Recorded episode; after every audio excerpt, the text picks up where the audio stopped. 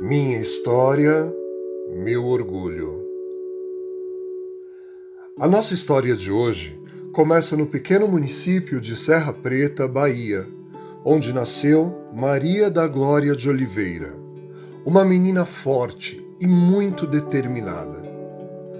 Os pais de Glória eram humildes e contavam com poucos recursos financeiros, e desde muito criança, Glória e seus irmãos começaram a trabalhar na roça para ajudar no orçamento familiar. A menina ia crescendo e os tempos iam ficando cada vez mais difíceis. Na escola, com todas as dificuldades da época, conseguiu chegar apenas na terceira série do primário, pois a sua principal obrigação não era com a escola, e sim com os afazeres domésticos e o trabalho na roça, o que deixava a Glória muito triste. Não era aquela vida que ela desejava ter. Almejava muito mais. Seu maior sonho era estudar, aprender coisas novas e adquirir conhecimentos. Ela acreditava que era através dos estudos que conseguiria transformar sua vida e a vida de sua família. Glória achava muito injusto a forma como as coisas eram conduzidas. Afinal de contas, em sua casa, somente os meninos podiam sair para a cidade grande para estudar e trabalhar. As meninas não. As meninas tinham que ficar em casa, cumprir com as obrigações domésticas. Ela sentia muita raiva por ter que trabalhar de sol a sol, o dia inteiro, e quando terminava sua labuta, ainda tinha que ajudar sua mãe nos serviços de casa. Por que as mulheres têm que ter uma vida tão difícil? Essa era a pergunta que não se calava no coração e na mente de Glória. A rotina de seu trabalho na roça continuou por muito tempo.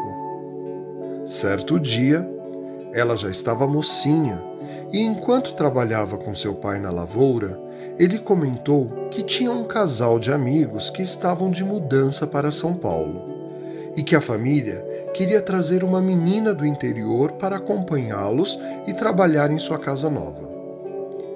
Ao ouvir as palavras de seu pai, Glória se empolgou e acreditou que finalmente o seu sonho poderia se realizar.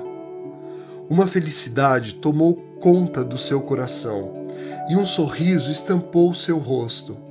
E o seu desejo era ganhar novos horizontes, conhecer a cidade grande e ganhar o mundo. E principalmente estudar. Ela se encheu de coragem e disse ao pai: Pai, eu posso ir com eles? O pai pensou um pouco, mas acabou deixando. Glória correu para sua casa com um sentimento de esperança, demonstrando toda a felicidade que estava sentindo naquele momento. Logo, todos perceberam e perguntaram o motivo de tamanha alegria. A felicidade era tanta que ela nem conseguia responder direito, só pulava e gritava. Quando finalmente se acalmou, contou para sua mãe o que tinha acontecido e também pediu sua permissão. A mãe pensou um pouco, com uma expressão de dúvida, pois sabia que se a filha partisse, não contaria mais com a sua ajuda. Glória ficou apreensiva à espera da resposta de sua mãe. Mas no fundo, ela sabia que em sua casa o sistema era bem machista e quem dava a palavra final era o pai. E ele já havia concordado, então a mãe acataria a decisão. Foi a única vez na vida que Glória ficou feliz com a dinâmica estabelecida em sua casa. E como era de se esperar, sua mãe concordou com a decisão do pai. A ansiedade de Glória aumentava cada vez mais. A mala já estava pronta, com poucas roupas, mas cheia de expectativas, esperança e fé. Sua imaginação voava longe, criando um mundo novo cheio de possibilidades. O tempo passou e finalmente chegou o dia tão esperado. Origem: Serra Preta. Destino: São Paulo. A viagem foi longa. Glória desembarcou em São Paulo no dia 4 de fevereiro de 1959. Ela ficou encantada. Achou tudo muito bonito, maravilhoso, porém assustador, e logo pensou: eu já enfrentei nove dias de viagem para chegar até aqui. Agora é continuar com fé e coragem que tudo dará certo. Os desafios só estavam começando. A menina corajosa chegou em São Paulo de peito aberto. Trabalhou muito, muito, muito. Viveu grandes amores e também muitas dores. Se casou, teve duas filhas, ficou viúva e por muitas vezes, diante das circunstâncias difíceis, teve que suspender o seu grande sonho de estudar mas nunca desistiu, apenas adiou.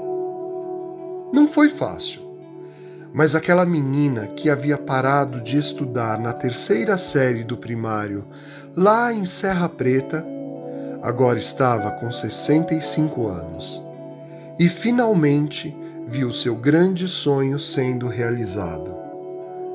Glória conseguiu concluir os estudos e se formar no magistério, tornando-se assim professora Glória.